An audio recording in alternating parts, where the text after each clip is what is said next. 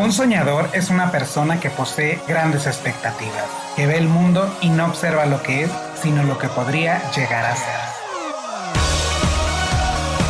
Hola, soy Mike Hu, creador y host de Live with Mr. Mike, un podcast diseñado para lograr llegar a donde querramos, por medio de herramientas y experiencias de nuestros invitados que ya están viviendo su sueño. Si tú eres un soñador, te invito a que me escuches. Bienvenido. Qué increíble de verdad conectarnos un viernes más en este subpodcast donde nos sentamos a conversar con diferentes soñadores, como yo les digo, que nos vienen a platicar esas historias de éxito, pero sobre todo nos brindan esas herramientas y experiencias para lograr inspirar a todos los que nos escuchan a buscar ese sueño que tanto quieren. En esta ocasión les quiero platicar que me senté con Charlie Nelson, que es un film director que mezcla su pasión por la música y la filmación donde él nos cuenta cómo inició en su carrera y cómo ha llegado a trabajar con todos esos artistas increíbles con los que ha colaborado. Así que los dejo con esa entrevista, espero la disfruten como yo he disfrutado hacerla.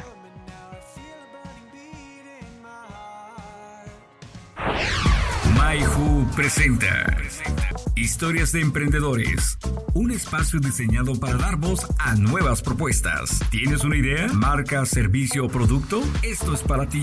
Hoy nos conectamos con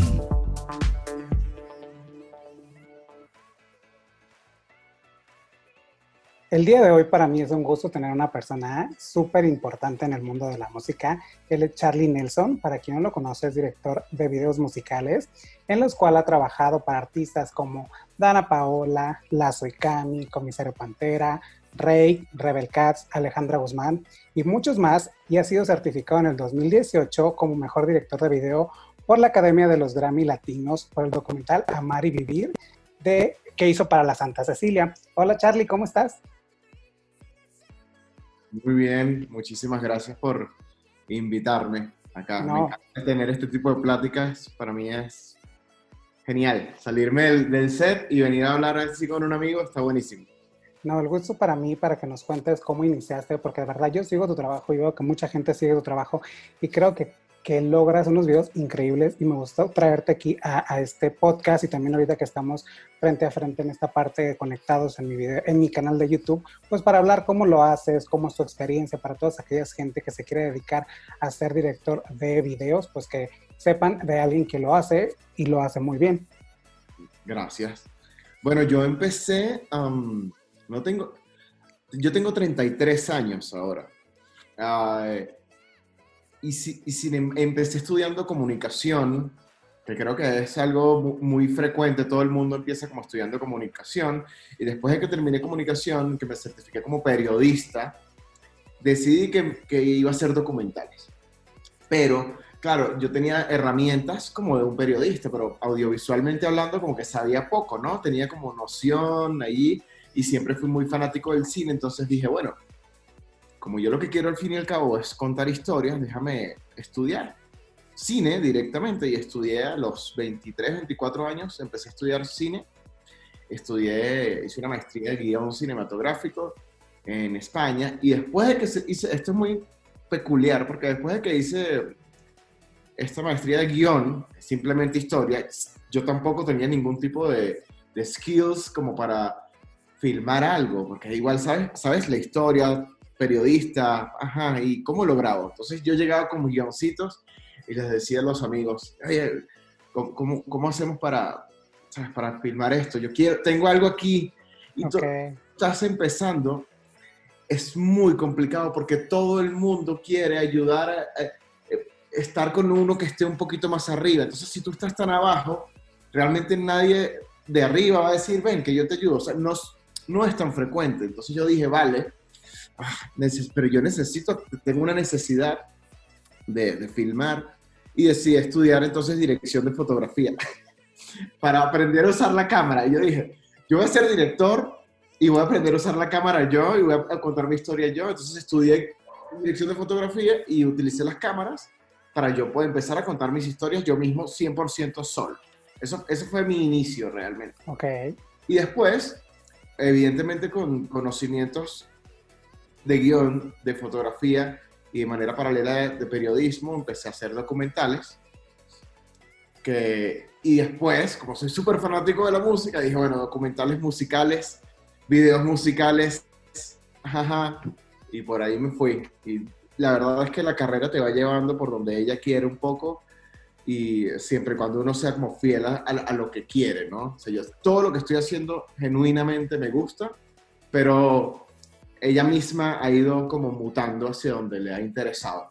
Claro, se compaginó la parte esta que dices tú que querías filmar y aparte si te gusta la música, que era otra de las preguntas que te quería hacer. ¿Cómo fue que llegaste a trabajar en la música? Pero me dices que eres un apasionado de la música. Súper. es, o sea, no pude ser músico, y dije, voy a hacer cosas relacionadas con la música porque no soy el mejor músico del mundo. Soy aficionado, pero no soy músico profesional. Y decidí que mi aporte podía ser más audiovisual. Pues. Esa, esa es la verdad. Mi motivación es que yo soy fanático de la música en todos los sentidos. Claro, ahora, ¿cuál fue el primer video que recuerdas que hiciste que tú dices, a partir de este video se abrieron muchas puertas para hacer más? en el 2012 más o menos, sí, en el 2012 había, hay una banda venezolana de mi juventud que era como muy así, no, no era muy conocida, es muy, una banda muy de culto, no, no tiene muchos fanáticos, o sea, tiene muchos fanáticos en, en, en Venezuela, pero es muy local. Ah, yo estudio cine y como me gustaba tanto, un día hice un cortometraje y les dije a ellos, oye chicos, yo soy súper fan de su banda, denme la oportunidad de que mi cortometraje sea su video oficial y ellos como que, ¿sabes? Un poco, ok, preséntate, ¿sabes quién eres? Entonces por favor, mándenme una canción, la que ustedes quieran. Y me mandaron una canción, eh, yo hice un traje y lo adapté a la canción.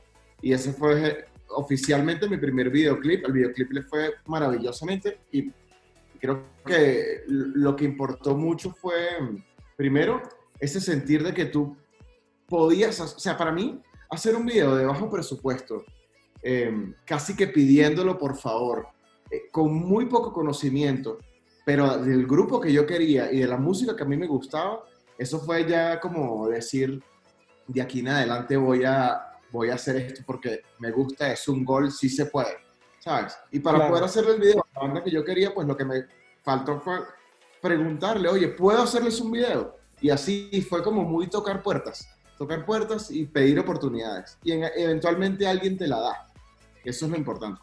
Claro, y aparte lo importante que dices tú, y, recuerdo ahorita que me decías que tú cuando empezaste a, estudiar, tú sabías que los que están muy arriba, es muy raro que alguien voltee a ver el que está abajo y que te diga, ven a, a pues ayudarte, a ayudarme o ven a trabajar conmigo, pero ahorita que dices eso es muy importante, yo creo que la importante de esta carrera, tanto la tuya como el periodismo, a lo mejor, o esta parte de hacer los podcasts, es tocar puertas y ver quién te da la oportunidad, porque la mayoría de gente que he entrevistado empezamos tocando puertas todos.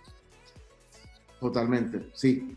Sí, y, es, y es algo de, lo cual no voy a dejar de, aconsejar o de insistir, porque yo sí siento que la oportunidad está ahí y es un mundo que es el mundo audiovisual, o en, líneas generales el mundo artístico, es un mundo bastante, pues puede llegar a ser muy cruel.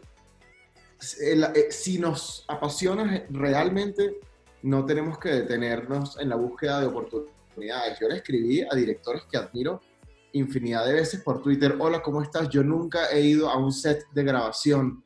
Podría ir aunque sea a ver cómo es la cámara, porque es que me llama la atención, pero no sé. yo no recibí respuestas. Pero eventualmente empiezas tú de poquito a poquito a poquito y, y sí existe que alguien te ve y, y dice, ah, sí, vente conmigo. Y poco a poco es la primera puerta que se abre después otra, y después otra, y muy poquito a poco. Realmente es así, pasito a pasito. Y aparte que creo que es la pasión con la que haces las cosas, o sea, la pasión que tú quieres por crear y muchas veces esa puerta que se abre es porque la gente ve en ti un apasionado que va a hacer las cosas bien, porque lo haces por pasión, no porque lo tengas que hacer a lo mejor para ganar un dinero o algo, sino lo haces con pasión y por eso la gente cree en lo que estás haciendo. Sí, es, eh, hay, hay, mucha pasión de por medio, la pasión...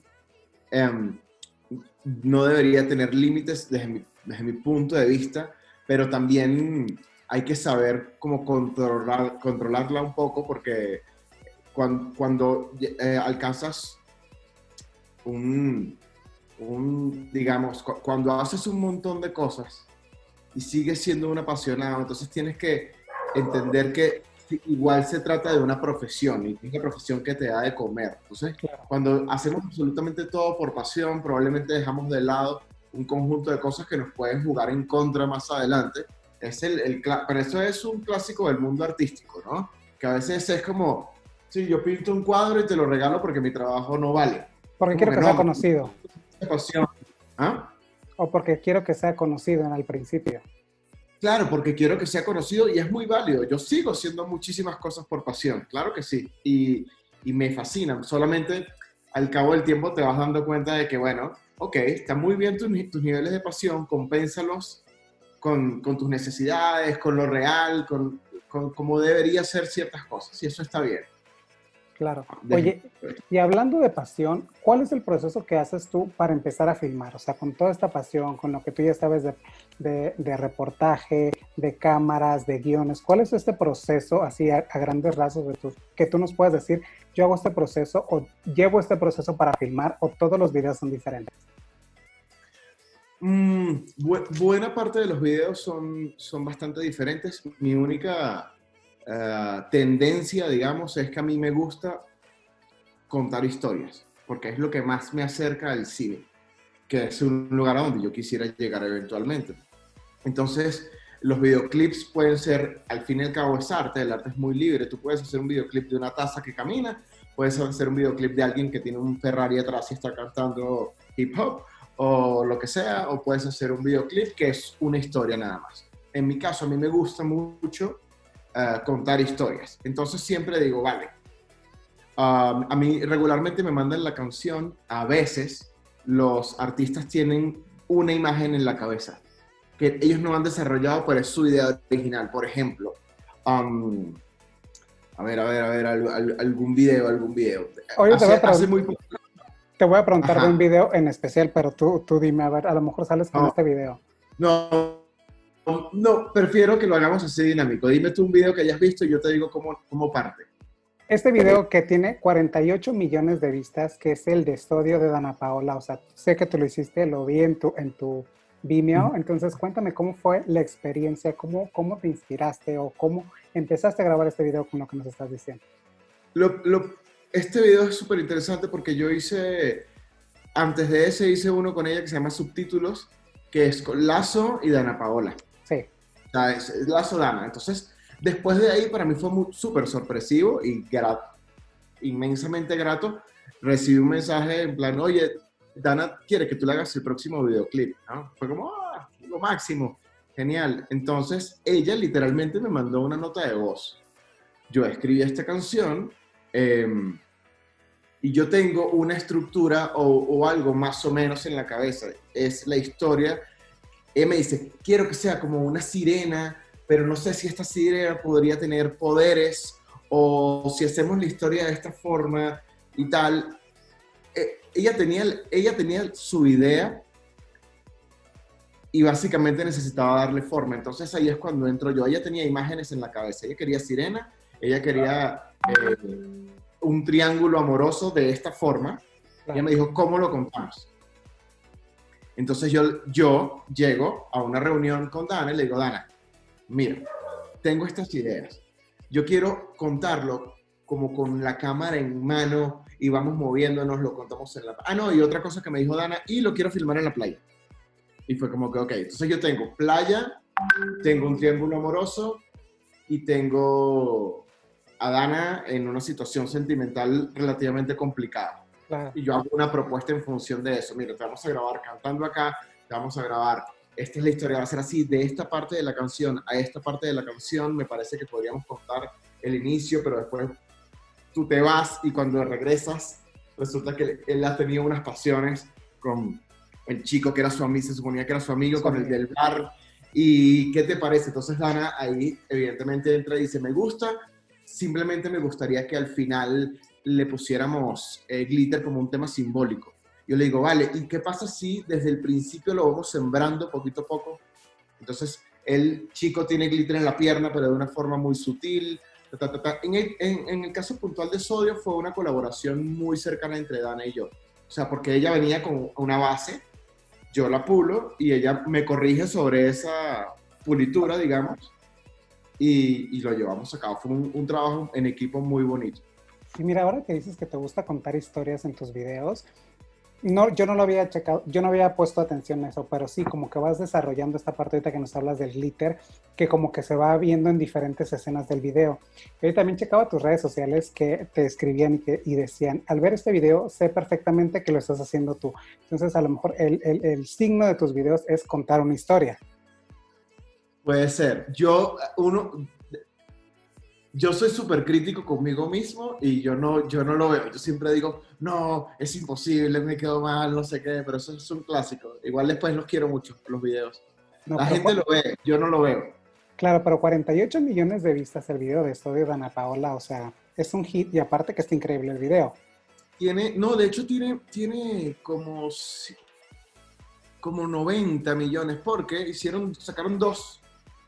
Uno que se llama, no sé si lo viste, es Dana Paola Sodio, que tiene 48 millones de visitas aproximadamente, y sacaron uno que se llama Dana Paola Sodio versión extendida, ah, que es el mismo video y en el medio hay como un...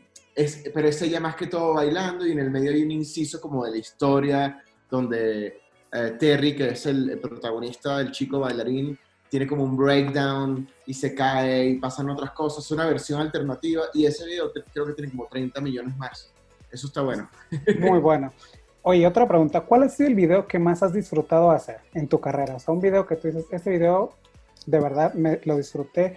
Yo sé que todos los disfrutas porque a todos les pones como que tu sello, pero ¿cuál ha sido un video que tú dices, este video lo, lo disfruté tanto que para mí es como mi bebé, haz de cuenta? Como experiencia de filmación, Souvenir de Lazo es de los que más he disfrutado porque, porque fue algo muy como petit comité. Éramos cinco amigos en una van pateando las calles y las playas de Veracruz sin conocer nada, filmando en cine, que no es algo tan frecuente. O sea, no era una cámara digital, sino una cámara con película que estaba todo el tiempo.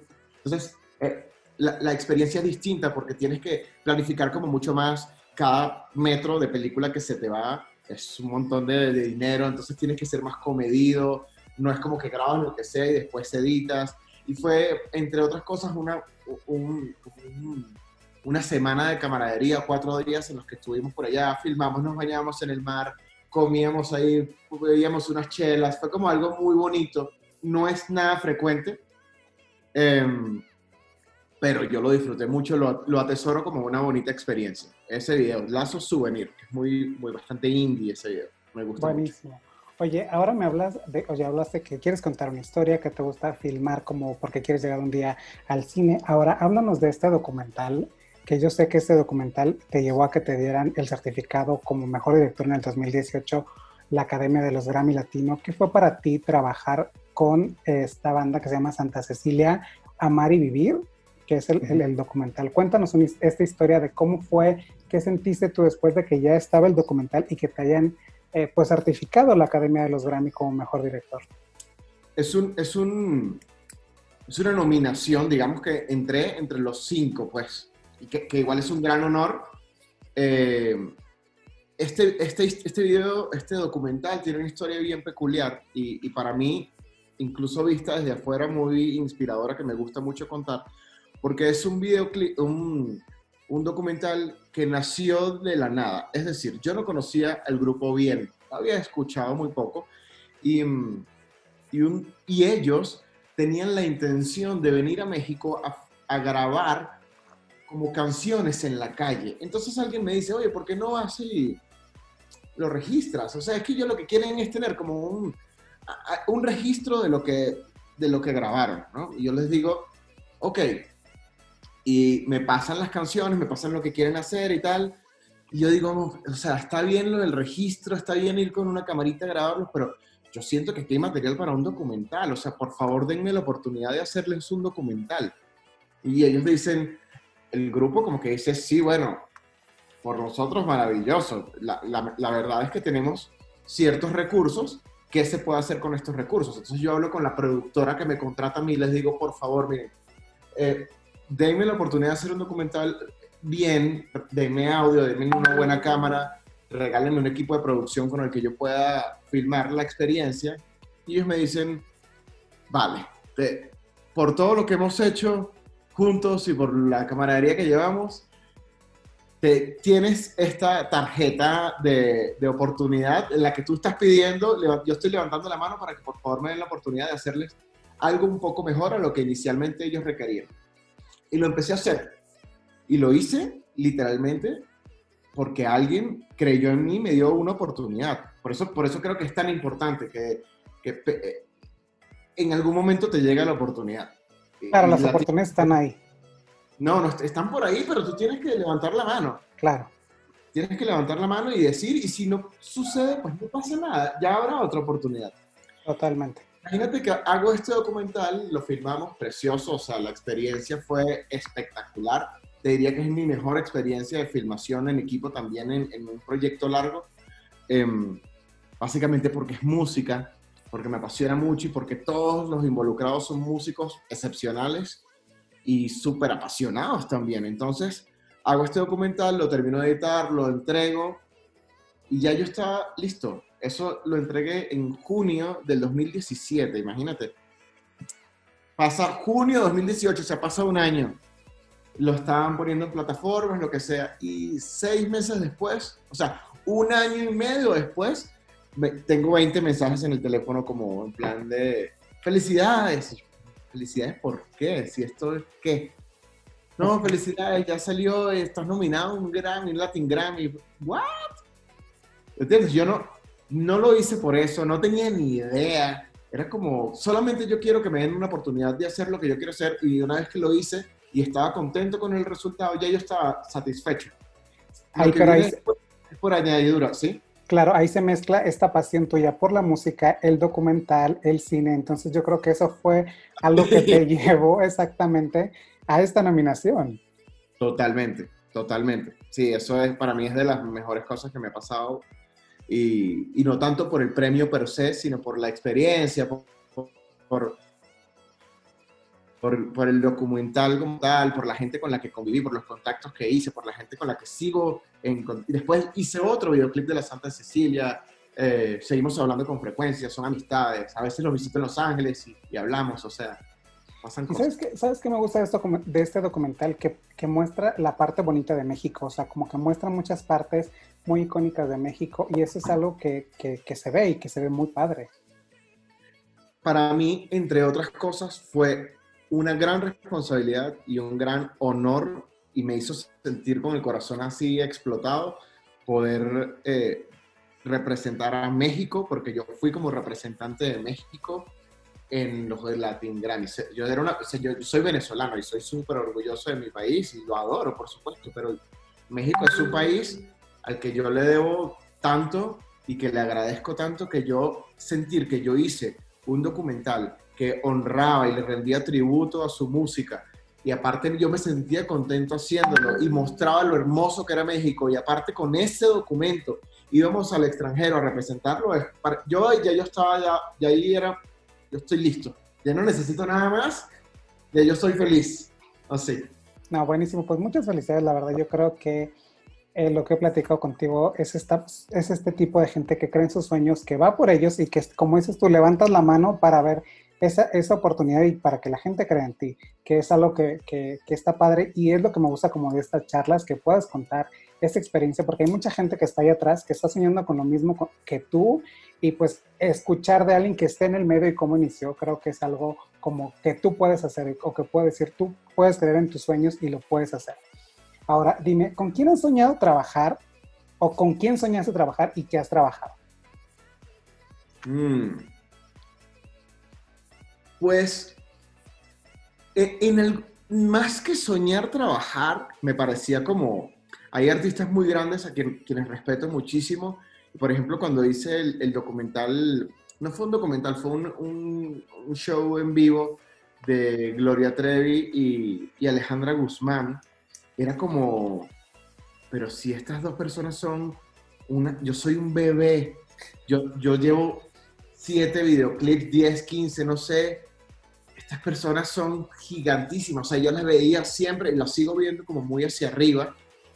Y trabajar con ellos sobre todo, sobre todo por un tema simbólico de saber que yo era niño y que, qué sé yo, mi mamá estaba cocinando y sonaba Alejandra Guzmán todo volumen, es, es algo súper loco, ¿sabes? Es así como, wow, ok.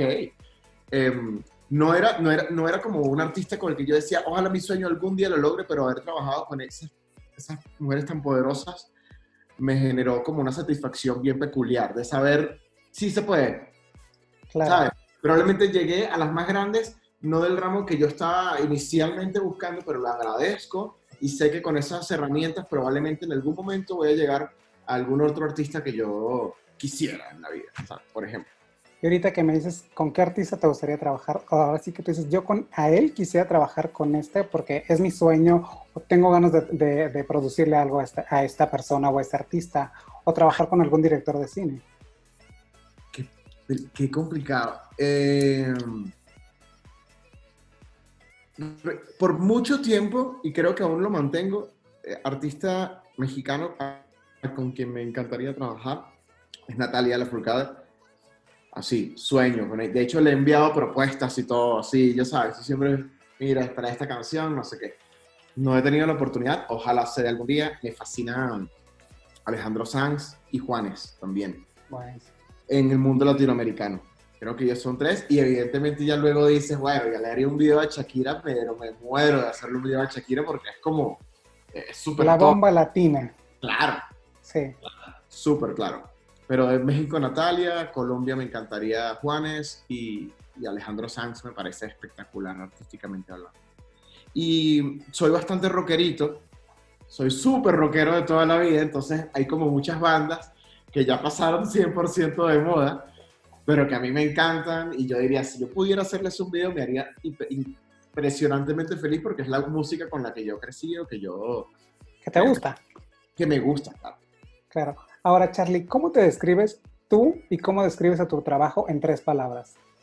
Uy. A ver, en tres palabras. Um, mierda, me agarraste, pero en, a ver, eh, soy muy, no sé, dramático. Puede ser dramático, narrativo y, no sé, e, elocuente. Mentira, ya tengo una palabra, es que esta, esta palabra puede ser medio malinterpretada, pero creo que a mí me viene bien desde el punto de vista técnico y es ecléctico. Porque desde que empecé he explorado todos los géneros posibles y he hecho videos cuadrados, videos hipsters, videos de reggaetón, videos de historias, videos de solo baile, videos documentales. Entonces, creo que en ese sentido trato de ser muy, muy variado y, y explorar cada uno de los espacios para luego sentirme, eh, para, para encontrar cosas distintas. A todo les saco. Ok. ecléctico, divertido y audaz, no sé. Buenísimo. Oye, ahora, ya casi por terminar, que de verdad te agradezco mucho este tiempo y estas historias que nos cuentas. Eres súper divertido, me ha encantado hacer esta entrevista, estar frente a frente. ¿Qué consejo le darías a alguien que quiere iniciar? ¿Qué consejo le dirías a esa persona que va a escuchar esto o va a ver este video que sueña con trabajar haciendo videos musicales, documentales o trabajar en el cine? ¿Qué consejo le daría Charlie, que está en la industria, a esta persona? Yo creo que el el mundo audiovisual tiene un sinfín de posibilidades. Eh, todas las profesiones ahorita. Estudiar está muy bien. Yo lo recomiendo ampliamente porque te conecta con mucha gente que muy probablemente tenga tu misma pasión. En ese sentido, el intercambio cultural es bastante bueno. Desde el punto de vista técnico, eh, también te forja una buena base, pero sin duda alguna, la experiencia es lo que te da todo hacer, hacer, hacer y no parar de hacer es súper importante. Mis primeros tres videoclips no oficiales soy yo con una camarita grabándome mientras me cepillo los dientes desde diferentes lugares para montarlo luego en una computadora y ver qué sale. Entonces siempre hacer, hacer, codearse. parece tonto decirlo, pero en YouTube hay hasta tutoriales de lo que sea. O sea, estudiar no puede ser una excusa de tipo de no podemos porque se encuentra, y grabar no puede ser una excusa porque está esto. puedes hacer lo que sea. Un profesor una vez, algún día me dijo que mi sobrina de, de cinco años hace películas. Y yo como que, ¿qué? Sí, hace películas, graba, cuenta una historia. Mal, técnicamente mal, técnicamente con un audio que no está tan bien, eh, funciona, pero ella cuenta su historia. Si tú desde el principio empiezas a contar tus historias o lo que quieres hacer, eh, buscando ser cada vez mejor y mostrándolas y aceptando críticas y sobre todo escuchando, y no se malinterprete porque escuchar no quiere decir que todo lo que te digan lo tienes que hacer, pero ver los puntos de vista de los demás, nutrirte, dar consejos y recibirlos también, ser abierto, creo que yo, creo yo que puedes tener una, un buen fundamento. La experiencia es algo que a medida que pasa el tiempo, yo me doy cuenta de que se logra, de, que logras un montón de cosas simplemente por el hecho de seguir haciendo y haciendo y haciendo y que no hay forma de saltártelas. O sea, es hacer, es equivocarte, es equivocarte, es equivocarte y no desanimarte, porque es un mundo que puede ser muy cruel, muy cruel. Lo último es siempre, siempre haz lo mejor que puedas, siempre. Si tú haces lo mejor que puedas y queda mal, tú hiciste lo mejor que podías hacer. Y eso es lo, que, lo más importante, porque te diste cuenta de que quedó mal. Entonces, a la siguiente, basado en esto que no te quedó tan bien, vas a hacer lo mejor que puedes hacer, corrigiendo lo que te quedó mal. Y así sucesivamente, pues poco a poco. Yo siento que estoy en pañales y espero algún día ser mejor cada vez, pero esa motivación de sentir que estoy en pañales me hace todos los días tratar de buscarle una vuelta y de crecer. un poco mejor. De crecer, sí. Siento, y admiro a tanta gente, yo los veo y digo, soy un bebé, quiero ser algún día como ellos, y así voy, ¿sabes? Eso es mi, mi motor, y está bien. Está increíble. Yo de verdad, de esta plática, antes de despedirme y con mi, último, eh, con mi última pregunta, me quedo con esta frase que dices, levanta la mano y pide, o sea, y busca esa, esa esa oportunidad, porque uno tiene que levantar la mano porque las oportunidades están alrededor. Y ahora, para despedirme eh, de esta plática increíble que tuve contigo, ¿qué viene para Charlie? O sea, ¿qué es lo, lo que viene después de que se acabe toda esta pandemia o algo, a lo mejor estás trabajando algo? ¿Qué viene para ti? ¿Dónde te ves en un futuro? Uf, haciendo películas. Quiero hacer cine, quiero hacer muchas películas. Tengo varias cosas ahí como escritas. Siento yo que el videoclip es una herramienta fantástica para probar, para contar historias, para ser sensible con ciertas cosas y no quiero parar de hacer cine de forma paralela, aunque sea un trayecto largo y, así. Me veo en el futuro como rodeado de gente eh, cool, que me quiera y a la que yo quiera y sobre todo eh, algo que es muy importante en un mundo tan que sientes que te está aplastando todo el tiempo es buscar la forma de salir, de sonreír, de ser feliz y disfrutar lo que uno hace, porque es que tenemos un ratito acá cuando nacemos que es un punto A y cuando morimos que es un punto B y el punto B ni siquiera sabemos cuándo va a ser claro.